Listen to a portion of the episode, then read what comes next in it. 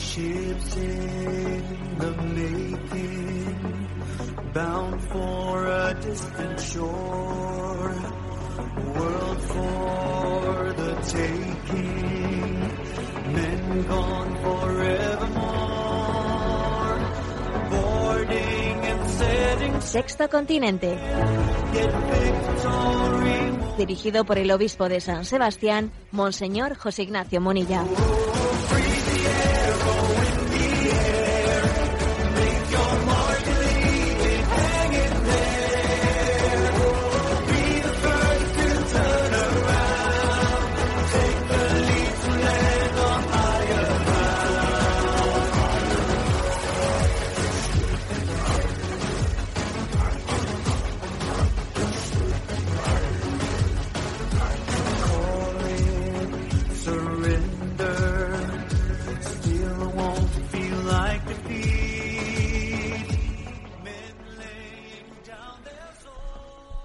Un cordial saludo a todos los oyentes de Radio María. Un día más, con la gracia del Señor, nos disponemos a realizar este programa llamado Sexto Continente, que lunes y viernes de 8 a 9 de la mañana, una hora menos en las Islas Canarias, realizamos en directo aquí en Radio María España. Tabita Nacir Gil. Este es el nombre de una cristiana de 36 años de Pakistán, conocida, además de ser madre de familia, tiene dos hijas, conocida también por cantar gospel, ¿eh? por ser una canta- cantante de gospel en, uno, en un idioma nacional pakistaní llamado el urdu. Invento su nombre, lo he compartido también en redes sociales, por el hecho de que esta cristiana pakistaní, que además es enfermera y trabaja en un hospital materno-infantil de Karachi, al sur de Pakistán, ha vivido, está viviendo, una de esas pruebas que a veces Dios permite que acontezcan en nuestra vida, ¿no? sobre las que ya nos, nos avisa el Evangelio, que estemos preparados para la persecución. Y el 28 de enero pasado, o sea, hace pues escasos días, ¿no? El 28 de enero, en el hospital en el que ella trabaja, llamó la atención a una compañera por el hecho de que estaba solicitando dinero, entre comillas lo de solicitar, ¿no? Solicitando dinero de los pacientes del hospital. Y eso a ella no le pareció bien en conciencia, eh, que, es- que desde esa posición un poco de preeminencia eh, las enfermeras estén obteniendo dinero de los, de los enfermos. Le llamó la atención y automáticamente se produjo pues toda una serie de una reacción en cascada de acusaciones contra ella diciendo que había blasfemado contra el Islam, que había hablado mal de Mahoma y que estaba utilizando su puesto de enfermera en ese hospital para predicar a Jesucristo, ¿eh? cosa que está prohibida, ¿no? absolutamente prohibida en Pakistán. Fueron horas, horas tremendas. Hay un vídeo que yo he compartido también en redes sociales, una pequeña parte, un vídeo de cómo ella es agredida, cómo es vejada, cómo es humillada durante, durante varias horas.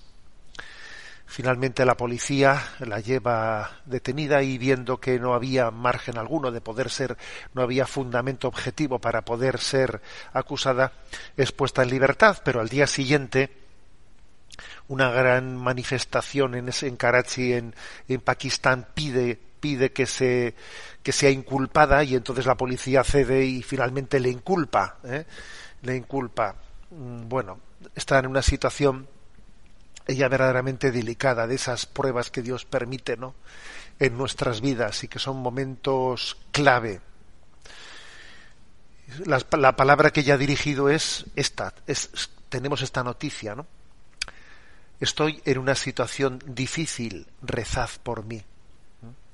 Vamos a hacerlo, obviamente, vamos a hacerlo, pero también creo que hay que hacer una reflexión desde sexto continente de qué es lo que nos pasa, ¿no? Ver cómo nuestras autoridades, que están totalmente cegadas en un supuesto, en un supuesto nuevo orden mundial, en el que hablan de nuevos valores, nuevos derechos, ¿no? Y sin embargo no son capaces, ¿no? de pedir ni siquiera de mover un dedo para que exista un reconocimiento de la libertad religiosa en tantos países. Es curioso porque al país que no ceda, ¿eh?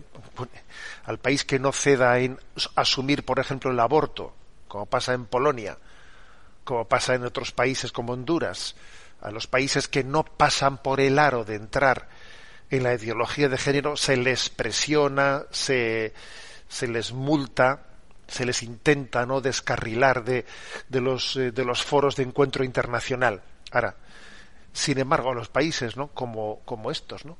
en los que no se reconoce la libertad religiosa, ¿eh? pues no se toma ninguna medida contra ellos.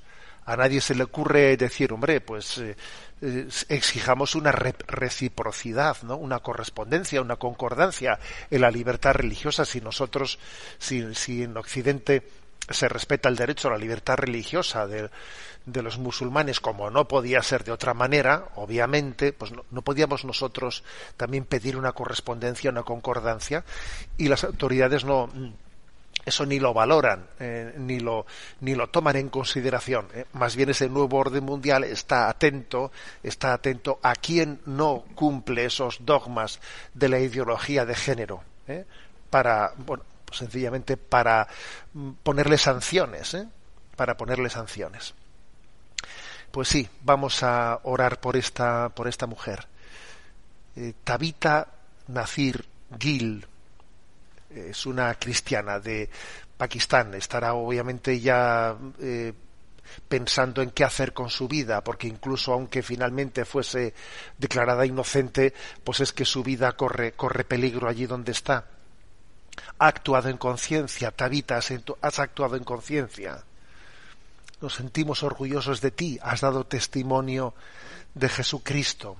Pedimos a Dios que sea tu que sea providencia, que veas que con su manto te cubra y tú percibas la providencia que, que cuida a tu familia, que la protege y que os muestra el camino, quizás de la huida a Egipto, como aquella, aquella sagrada familia. Rezamos por vosotros. Dios te salve María, llena eres de gracia, el Señor es contigo, bendita tú eres entre todas las mujeres y bendito es el fruto de tu vientre Jesús. Santa María, Madre de Dios, ruega por nosotros pecadores, ahora y en la hora de nuestra muerte. Amén. Sexto Continente es un programa que tiene interacción con los que sois usuarios en redes sociales en Instagram y en Twitter a través de la cuenta arroba obispo monilla, con los que sois usuarios de Facebook, a través de el muro que lleva mi nombre personal de José Ignacio Munilla. Tenéis los programas anteriores en el podcast de Radio María y también en la página web multimedia www.enticonfio.org, donde se puede acceder a los programas de Sexto Continente y donde hay pues toda una serie de material que vamos poco a poco produciendo. Y por supuesto luego están los otros muchísimos oyentes bueno, pues que no, que no estáis en el sexto continente, sino que vivís en, directamente en Europa, a los cuales, por otra parte, creo que hay que deciros que, que hacéis bien ¿eh? en, no, en no entrar en el sexto continente en la medida en que discernís que no lo, no lo necesitáis, que bueno, que vivís bien ¿eh? en ese primer continente, bueno, no sé si es el primero o cuál es, ¿eh? pero especialmente que nos, eh, nos servimos, ¿no? nos alimentamos de las ondas de radio, de Radio María, aunque no sea ese continente digital, y en Radio María tenemos un alimento para en definitiva ir porque olvidémonos de en qué continente vivimos. Aquí lo importante es que nuestra meta es el cielo. Esa es nuestra meta. Y el Señor nos, nos alimenta y nos cuida. Bueno, os voy a comentar cuál es el tema que he elegido para, el primer tema que he elegido para este programa de Sexto Continente. Siete consejos para vencer la pereza. ¿eh? Siete consejos para vencer la pereza.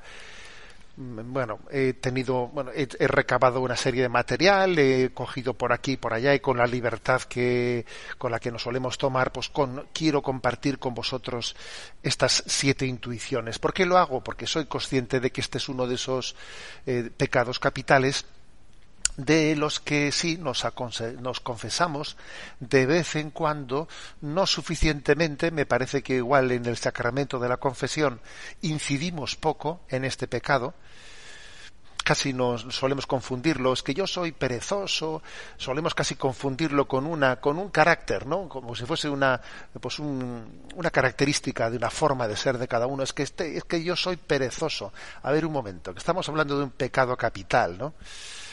No de no, no de una forma no de una forma de ser y por eso me parece importante reflexionar sobre ello.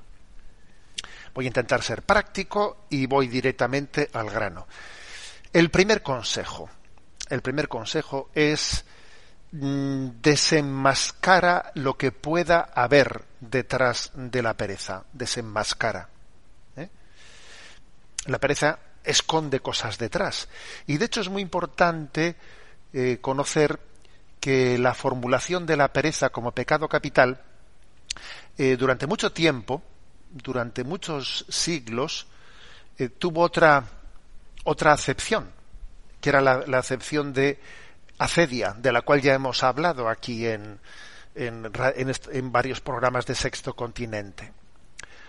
Antes ¿no? de que finalmente pues, derivase en ese término de pereza, eh, pues la tradición de la Iglesia, especialmente de los primeros siglos, del monacato, del monacato del, desierto, etcétera, habló de otro concepto que venía como a fijarse no meramente en la flojera de la voluntad, que eso es lo que nosotros solemos, ¿no? Eh, pues asimilar, asimilamos la, la pereza a la flojera de la voluntad. Ya, ya, pero eh, escarba, mm, escarba en las causas. ¿eh? Vete y profundiza que desenmascara qué es lo que se esconde detrás de la pereza.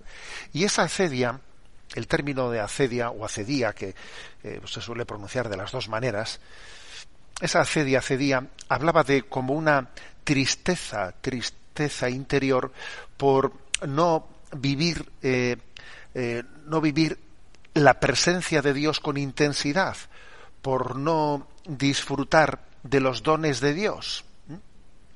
Una tristeza de quien se ha quedado en una especie de situación de desamor, ¿eh? de desamor. Entonces, ojo con eso, porque de, uno dice, esto es, esto es flojera de voluntad. Un momento, desenmascara esa flojera de voluntad, porque posiblemente detrás de ella se esconda eh, lo que pues los padres de la iglesia hablaban de esa acedia, de esa acedia, de esa de esa tristeza interior de no gozar, no gozar de los dones de Dios, de esa especie de desamor. O sea, que en el fondo, eh, al final, si esto, si uno descubre esto, porque es muy posible que esto sea así, que detrás de la pereza se esconde esa cedia, cedía, en el fondo la pereza solamente tiene una forma de poder abordarse. ¿Y sabéis cuál es? Pues eh, ponernos en presencia de Dios y a gozar de ello y recibir el don de la conversión. O sea, y ya vas a ver tú cómo la voluntad se mueve, vas a ver tú cómo la flojera de voluntad, ¿no? Eh, rápidamente eh, se, se despeja, se despeja. Bueno, esto es importante. ¿eh? ¿Dónde está puesto mi corazón? ¿En dónde he puesto mi corazón?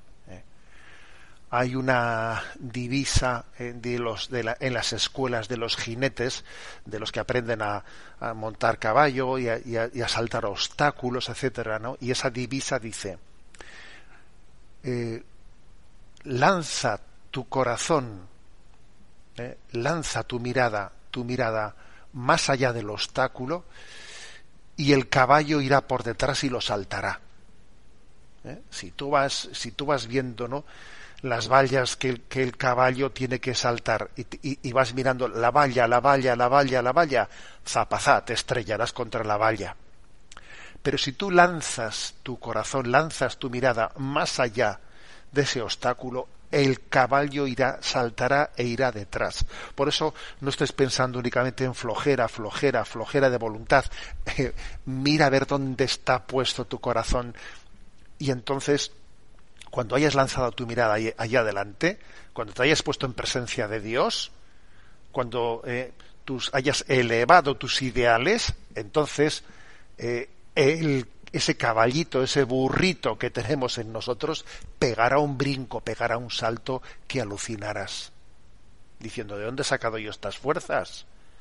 Pero si me, si me suele costar moverme del sillón, si me quedo ahí apalancado que parece que no muevo un músculo, pues sí, sí, porque la clave no era tanto en que tengo una voluntad floja, la clave era que tengo ahí una cedia, una cedia de quien no ha puesto, no tiene correctamente su corazón eh, centrado en un gran ideal, y ese ideal no es otro que la presencia de Dios y su santísima voluntad.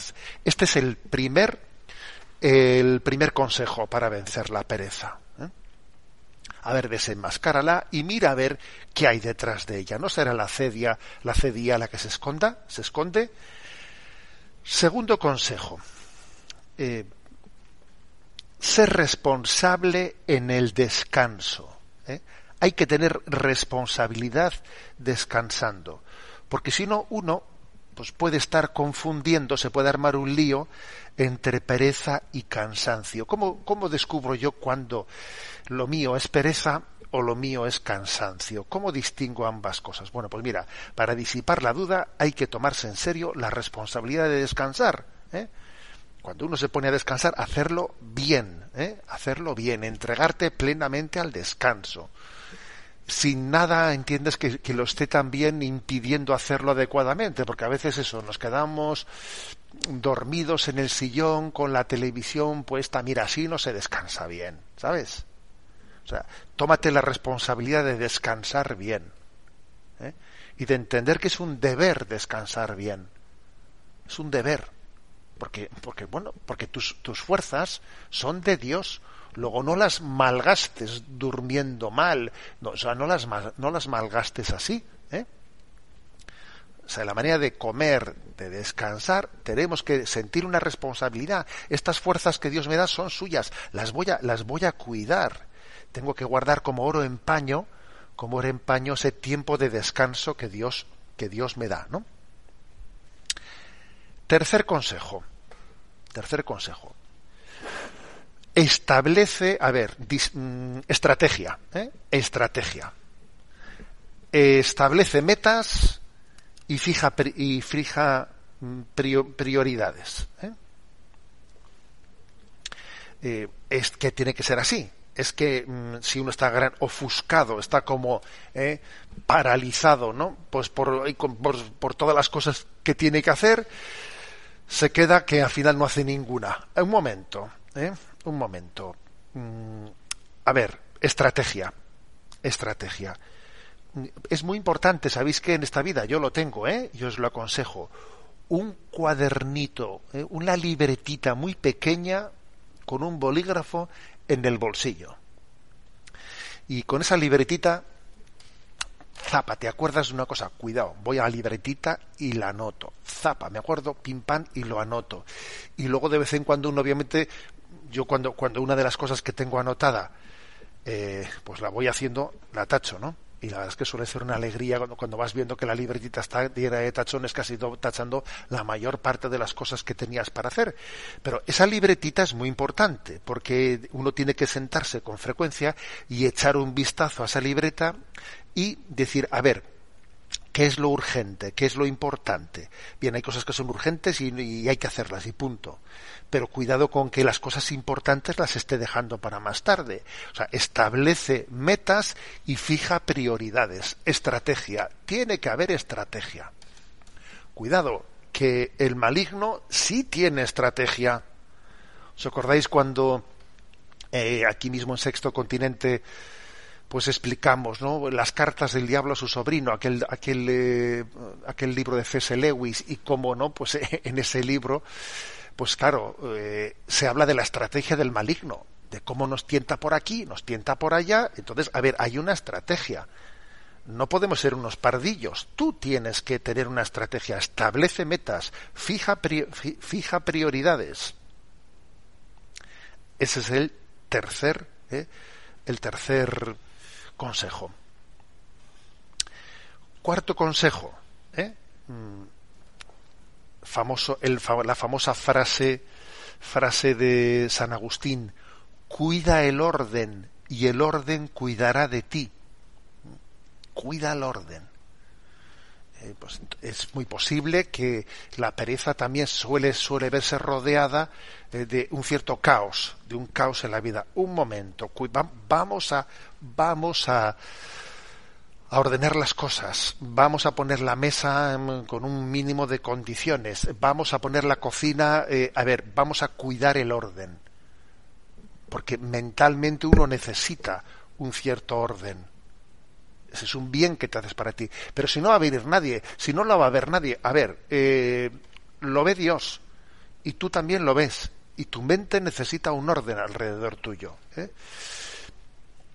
Cuando uno tiende a ser desordenado, suele haber eh, algo tan práctico, tan práctico como mm, pegarme una caminata. Pegarme una caminata y... ¿Por qué? Porque una caminata es un, un tiempo en el que, a ver, eh, hago ejercicio, muevo el cuerpo, eh, al mismo tiempo ordeno ideas, ordeno ideas, voy pensando, es un orden, o sea, cuando uno tiene, el desorden le tiene atrapado, ¿por dónde empezaría? ¿Yo qué consejo le daría a una persona que el desorden le tiene atrapado? Pégate un paseo, pégate una caminata, ¿eh? venga, pim pam, una hora y en esa hora tú, mira, respiras, mueves el cuerpo, eh, te vienen ideas, vas pensando en esto lo anotaré en mi agenda, esto tal, comienza por ahí. ¿eh? Lo digo esto como consejo para quien tiende, ¿no? Pues a estar, a estar atrapado en su desorden. siguiente, siguiente consejo. El, el cuarto. Cuarto, cuarto consejo. Elimina distracciones, simplifica, simplifica lo llamaría yo. Simplifica, mm, elimina distracciones, no hagas dos cosas a la vez. A ver, las cosas a simplificarlas. Porque cuando uno está eh, al mismo tiempo con tres, cuatro cosas a la vez, eh, o cuando cosas que son distracciones, que perfectamente deja eso a un lado, con eso no vas a ningún lado. A ver, a simplificar, simplificar, simplificar. Las cosas son bastante más sencillas. Somos nosotros las que, las que, la, las que la liamos, ¿eh? las que la liamos de, alguna, de alguna forma. Bien, he dicho cuarto, perdón, quinto punto es este. El quinto punto es simplificar. ¿eh? Sexto punto. El sexto punto es, a ver, va, os va a llamar la atención, que es, a ver, acción con inspiración eucarística. ¿Eh? Llega un momento en que uno dice, a ver, me, motivaciones, esto, priorizar, sí, sí, pero luego hay que, al final hay un momento en el que uno tiene que decir, cámaras, acción, ¿no? Eso es como cuando estábamos en la mili, en la mili y el sargento nos decía firmes, pero tenía que decir ar, y cuando decía ar, entonces allá, allá que íbamos, ¿no? Tiene que haber un ar, un, un momento en el que se dice acción, ¿no? A ver, ¿cuál es, cómo, dar ese paso a la acción, ¿no? Cuando uno está atrapado por la pereza. Pues yo creo que tiene que tener una inspiración eucarística. Una inspiración eucarística que es mm, este es mi cuerpo que se entrega por vosotros. En el momento en el que llega el momento de dar el, de dar el paso, de levantarse del sillón, de decir, ahora que voy, ¿eh? tiene que decir, este tenemos que pensar, tenemos que actualizar que este, ese es nuestro, esa es nuestra particular ofrenda eucarística. Nos unimos a ese momento en el que Cristo dice, este es mi cuerpo que se entrega por vosotros. O sea, la, la, entrega de Cristo, la Eucaristía, tiene que inspirar nuestra entrega en cada momento. Me uno a la ofrenda de Cristo. Entrego mi vida, doy un paso adelante. ¿eh? Y es bueno incluso decirlo, a, uno mismo, ¿no? Este es mi cuerpo que se entrega a vosotros, por vosotros. Entrego esto y además es bueno también a veces ponerle como una intención, ¿no? Una decir, Señor, me entrego y lo ofrezco, pues por mi, eh, pues por mi vecino que está hecho polvo. Voy a dar este paso adelante. Este es mi cuerpo que se entrega por vosotros. ¿Y por quién especialmente? Pues lo quiero ofrecer, pues por esta pakistaní de la que hemos hablado esta mañana, Tabita, lo ofrezco por Tabita. O sea, cada uno tiene que pronunciar, es su, su entrega eucarística, acción. ¿eh? Este es el momento de la acción. Esta es mi hora. Para esta hora, he, para esta hora he venido al mundo, para hacer esta ofrenda. Esta ofrenda que me arranque de mi situación de postración, de pereza. Y lo ofrezco por tal persona, por tal situación. Y por último, el punto séptimo. El punto séptimo, ¿sabéis cuál es? Consejo para vencer la pereza. Disfrútalo, disfruta el paso que has dado. O sea, una vez que has dado ese paso, disfrútalo. Dale gloria a Dios. ¿Tú sabes lo mal que se siente uno cuando está hecho polvo y sabe que no está haciendo lo que debiera hacer, que la pereza le tiene atrapado y tiene una falta de autoestima tremenda porque aquí estoy tirado y sé que debiera de estar haciendo y aquí estoy hecho polvo? ¿Tú sabes lo mal que se siente uno? Bueno, pues cuando Dios te da ese, ese don ya de decir, ha llegado el momento de la entrega, una vez hecho, una vez hecho, ojo, no digas una, una, una menos, no digas una menos, di una más disfrútalo, disfruta lo que has hecho. ¿eh? Os voy a decir que en una ocasión terminé yo un, un, acto, pues esos, ¿no? Que a veces el obispo preside ciertos actos y ciertas cosas que, que son de peso, de responsabilidad, y a ver qué tal sale y tal y cual, ¿no? Y bueno, cuando terminé, eh, cuando terminé, pues, mmm, bueno, pues eso que te quitas un peso grande, ¿no? Terminé y entré y entré en, en, en, la sala después de haber hablado en público etcétera. Y entonces suspiré y me acuerdo que se me escapó una ¿eh? pues un suspiro una frase y dije bueno una menos dije yo no una menos y una religiosa que estaba allí me miró y me dijo no una más una más. No diga usted una menos diga una más y me quedé, la verdad, me quedé impresionado. Ya cada vez que cada vez que me salen ganas de decir uf, una menos, eh, le, me acuerdo de aquella religiosa y digo una más, una más. O sea, disfrútalo. Dios me ha permitido hacer esto. Venga, o sea, es decir, gloria a Dios, gloria a Dios. Qué gozada haber podido hacer esto. Qué gozada, bendito sea su nombre. Que además eso al final revierte en autoestima tuya, pues porque Dios te ha permitido hacerlo, te has arrancado de tu pereza, que ha permitido realizarlo y tienes que decir una más. No digas una menos. No, no, no, no. Una más. Una más. Bueno, o sea que como veis, siete consejos para vencer la pereza, ¿eh? que me parecen así muy claves. ¿eh? Voy a hacer un repaso de ellos.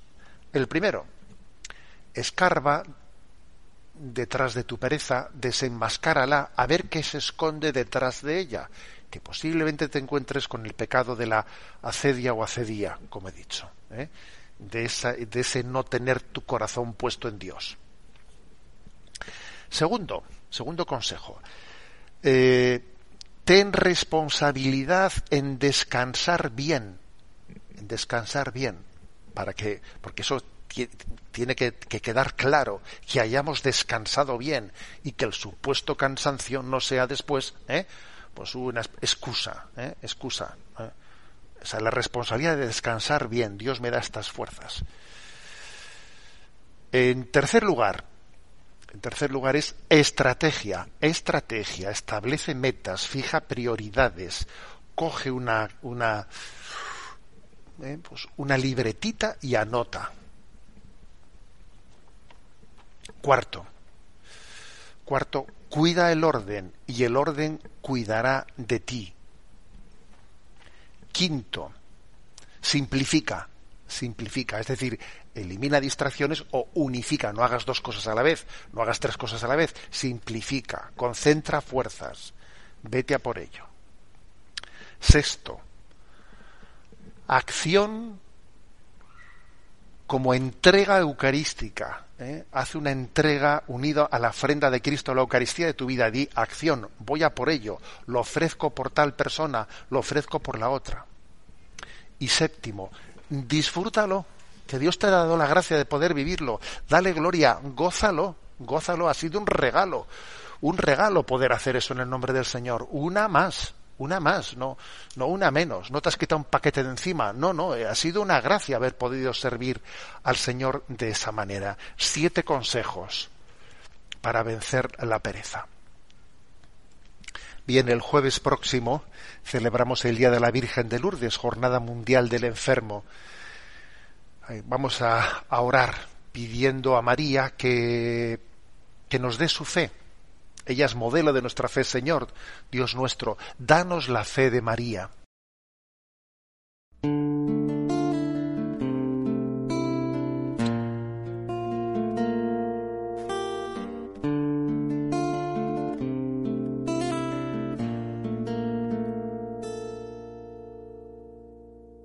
¿Qué hubiese pasado hubiese dicho que no. O ignorado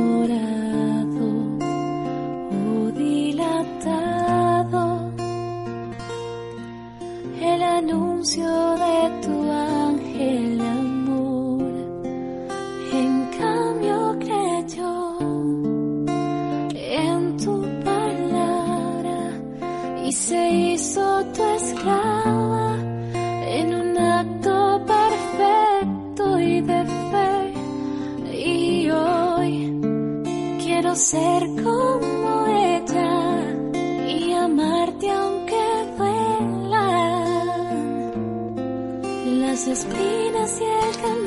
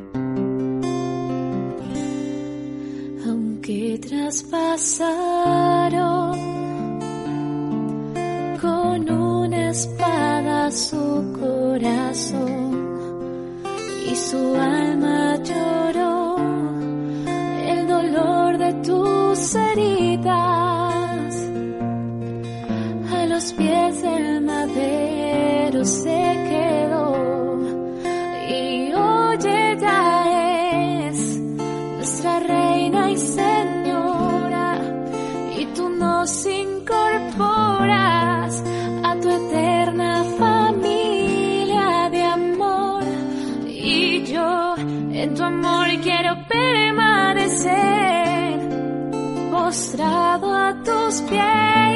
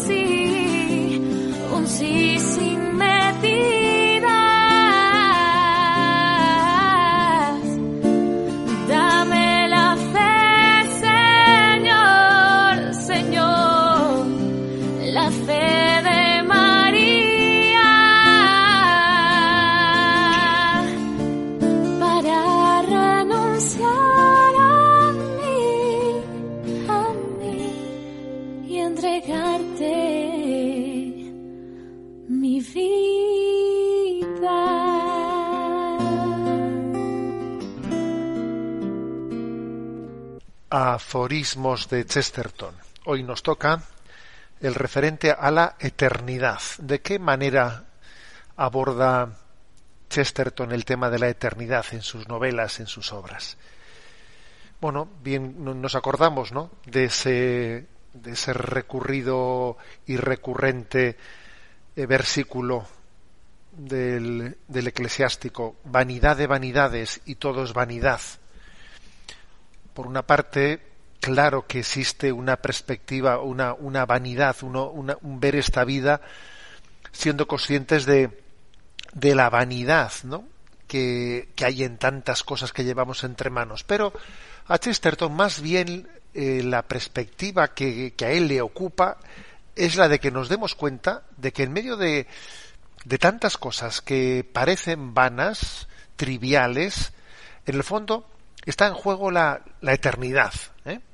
Hay valores eternos en medios que están presentes, que están en medio de muchas cosas que parecen triviales y banales. ¿eh?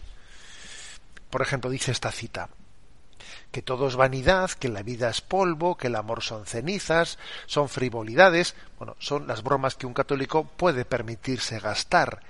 Pero él sabe muy bien que hay una vida que no es polvo, donde el amor no son cenizas. A ver, hay algo que es eterno, que es eterno. Y tenemos que descubrir que esa eternidad está ya aquí presente en esta vida, ¿no? Entonces, dice la siguiente cita. Cuando el hombre está haciendo las tres o cuatro cosas para las que ha sido enviado a esta tierra, entonces habla como alguien que vivirá para siempre. Mira, cuando no estamos a tonterías, sino cuando tú dices, a ver, estoy cuidando de mi familia y yo en esta vida he recibido la vocación de entregarme a mi familia. Estoy pues santificando el trabajo y yo sé que en el trabajo es el escenario de mi santificación, o sea, ser responsable en el trabajo. Estoy pues en el apostolado de la parroquia y sé que, o sea, cuando estoy a lo que estoy, cuando yo estoy haciendo esas cosas de las que yo tengo conciencia de que, de que he sido enviado para ello, Dios me ha dado vocación para ello. Eh, hablo, hablo no de una manera banal, sino hablo como con el tono, con la convicción propia de que aquí está la eternidad. Esto que llevo entre manos es la antesala de la eternidad. ¿Eh? Aquí hay valores eternos. O sea que la frontera entre la eternidad y la temporalidad no está en el momento en el que yo me muera. Sí, claro, ahí hay una frontera. Pero la frontera entre lo temporal y lo eterno está antes de que yo me muera. O sea, ya aquí, ya aquí, en realidad esa, esa frontera no existe, porque en lo temporal acontece lo eternal. ¿eh? Bueno, y con respecto a, a esa mm, pues descalificación ¿eh? que en nombre de un materialismo progresista que no cree en los valores eternos, en esa descalificación que se ha hecho de todo, de, la apuesta por los valores eternos, ¿eh? tiene una frase muy graciosa Chesterton que dice a los fanáticos del pasado se les acusa de haber sido unos tiranos en nombre de la verdad eterna ¿eh? pues al hombre medieval, ¿no? Se le acusa de haber sido un tirano en nombre de una verdad eterna. Pero aún es más intolerable actuar tiránicamente invocando sólo algunas opiniones temporales.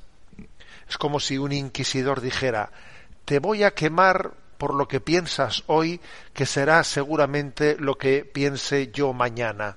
¿Eh? O sea, Chesterton como siempre con sus ironías. ¿Qué quiere decir con esto? Mira, a ver, eh, cuando alguien hizo una apuesta por unos valores que considera eternos, se entiende que su apuesta sea muy fuerte.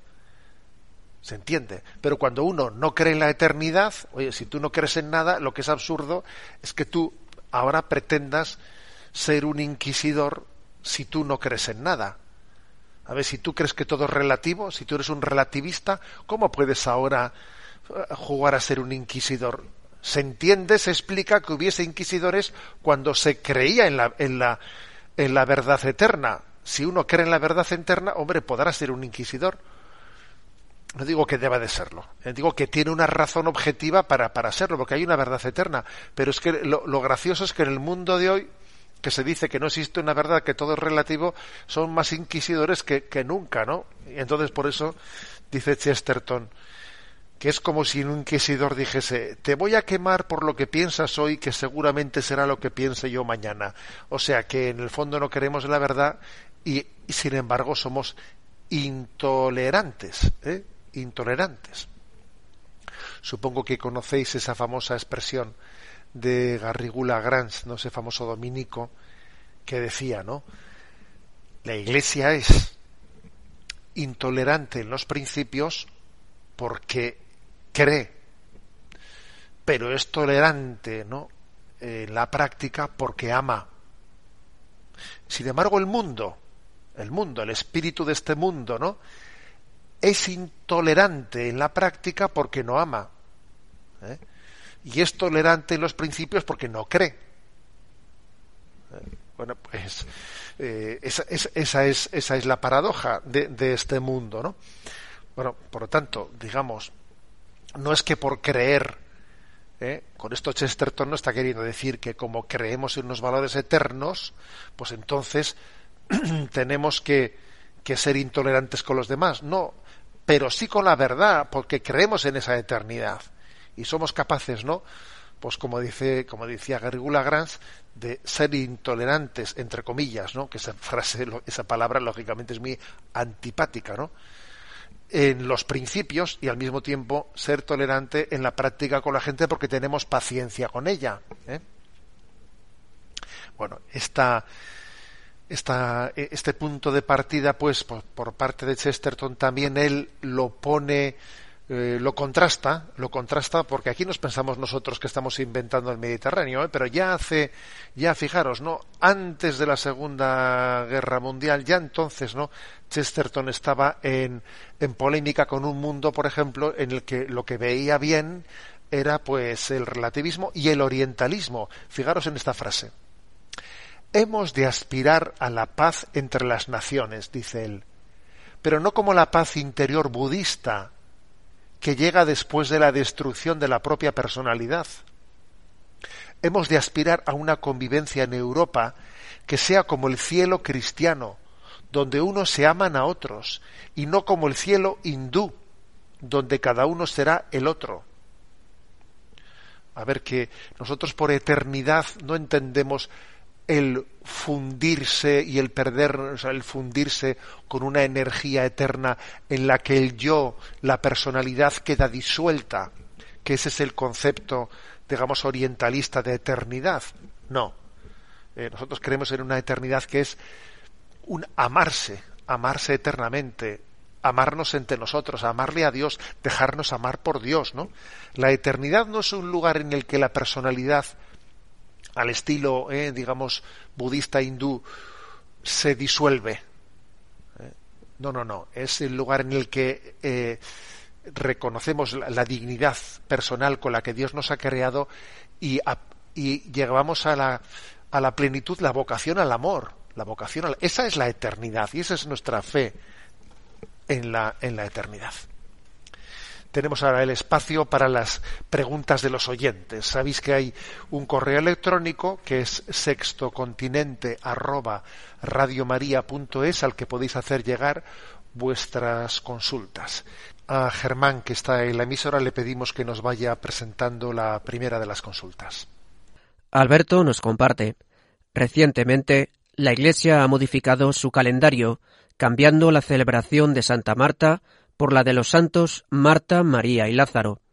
El documento que anuncia el cambio indica que la tradicional incertidumbre de la Iglesia latina sobre la identidad de María, que motivó la inscripción únicamente de Marta el 29 de julio en el calendario romano, se ha resuelto en estudios y tiempos recientes.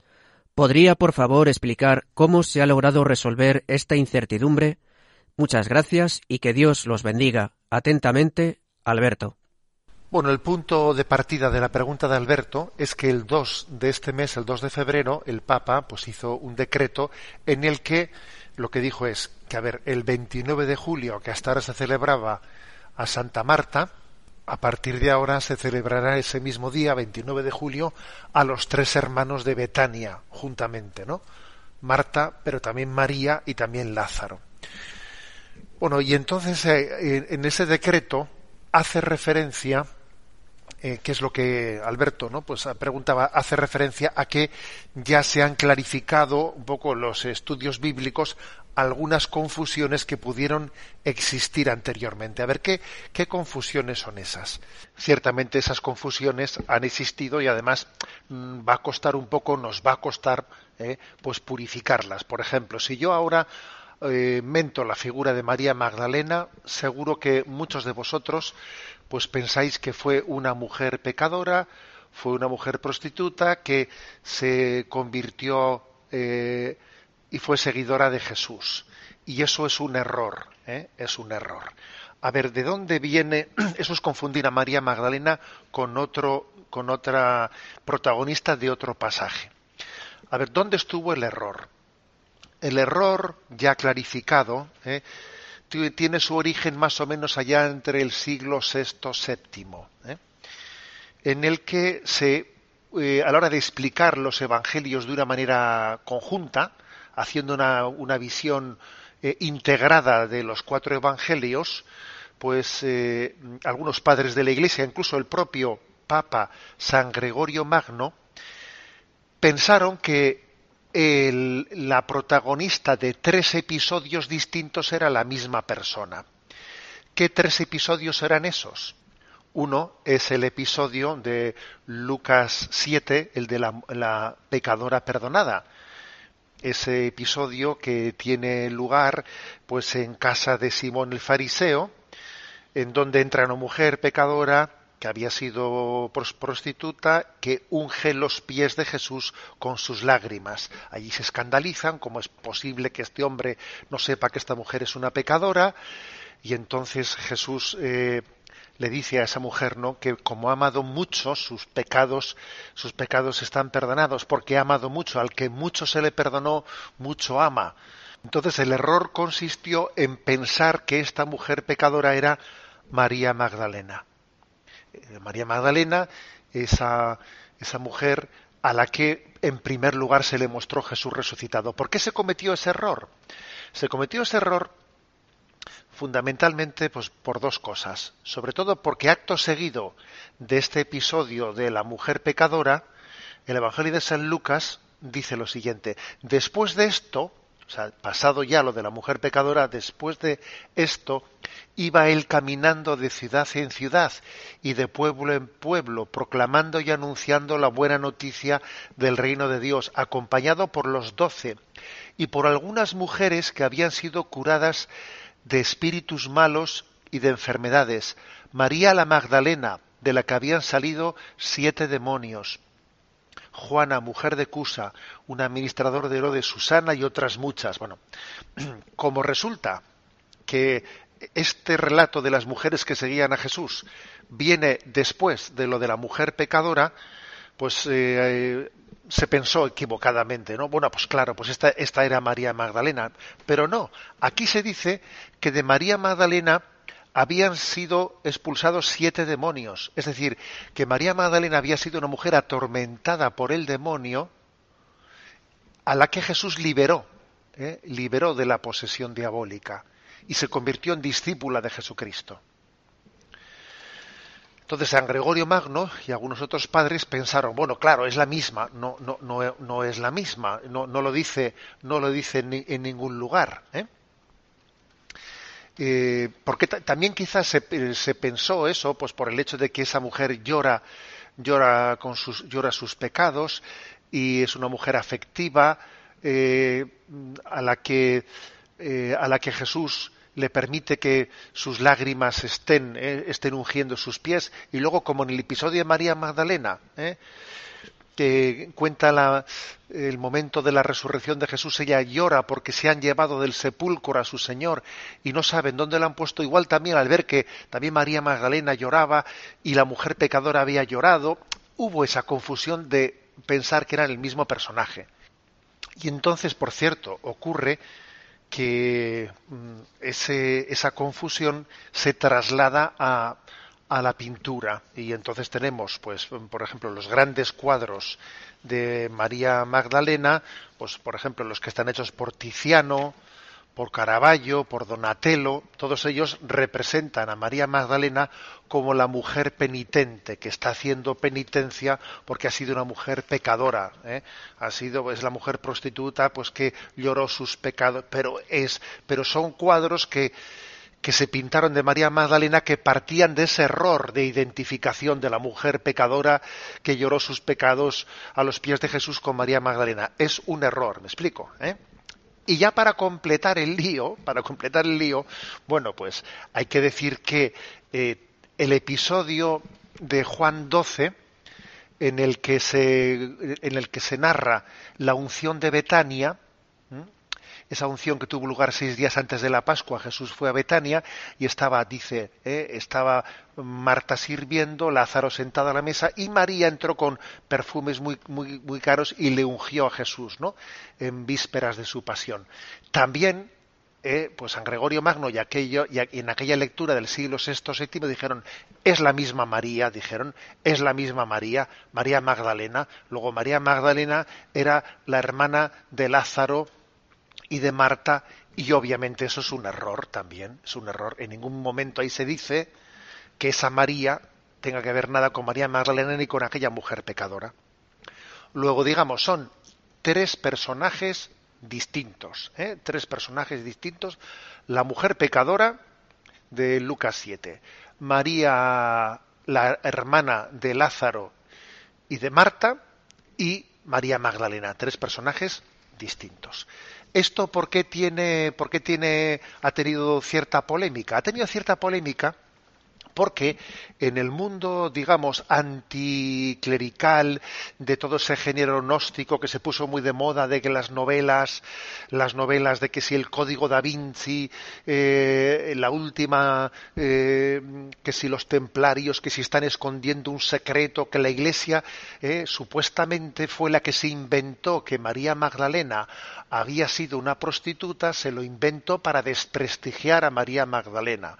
¿Por qué Jesús quiso quiso fundar su iglesia poniendo a las mujeres eh, como en, el, en la autoridad, pero entonces hubo ahí un golpe de estado de, de los varones que destrozar, que, arrinconaron a María Magdalena calificándola de prostituta. Entonces es un absurdo, eso es ridículo, pensar esa lectura ideologizada es ridícula. La prueba es que la confusión la confusión de María Magdalena con la prostituta se, se, cometió en el siglo VI, VII, y hasta entonces durante seis siglos esa confusión no había existido, no había existido, ¿no?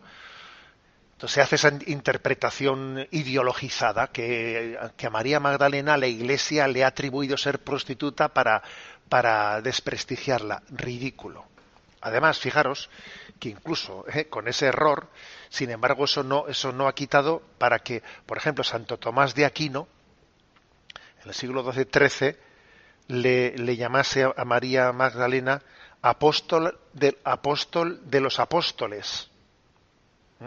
Y en Oriente se le llamó isapóstolos, que quiere decir igual que un apóstol, o apóstol de los apóstoles, porque lo que sí que es cierto es que ese grupo de mujeres que le seguían a Jesús que era algo totalmente pues novedoso, inaudito entre, entre, entre los escribas y fariseos, Jesús tuvo un gran apoyo en ese grupo de mujeres y María Magdalena, aquella mujer a la que, de la que él había expulsado aquellos demonios, ¿eh? se convirtió en alguien muy vamos en alguien en el que en el que incluso fue la primera persona a la que Jesús se mostró una vez resucitado ¿Mm? bueno creo que más o menos hemos aclarado, ¿eh? hemos aclarado esta cuestión que, como veis, eh, sí es, en sí es sencilla, pero a veces han podido ocurrir en la historia de la Iglesia, eh, pues que se hagan relatos en los que a la hora de aunar los cuatro evangelios y pretender hacer una versión aunada, se cometen el error de que este punto de este pasaje de Lucas es el mismo que este de San Juan. Pues no, ¿eh? Eh, eso fue un error de juntar todas las cosas, haciendo que María Magdalena coincidiese con otros personajes de otros evangelios que obviamente no, no es el caso. En resumen, la fiesta de María Magdalena el 22 de julio. María, la de Betania, junto con Marta y Lázaro, los tres hermanos de Betania, el 29 de julio. Y la mujer pecadora que lloró a los pies de Jesús, pues no tiene fiesta porque no sabemos su nombre. Ese es un poco el resumen de todo esto. Bueno, tenemos el tiempo cumplido. La bendición de Dios Todopoderoso, Padre, Hijo y Espíritu Santo descienda sobre vosotros. Alabado sea Jesucristo.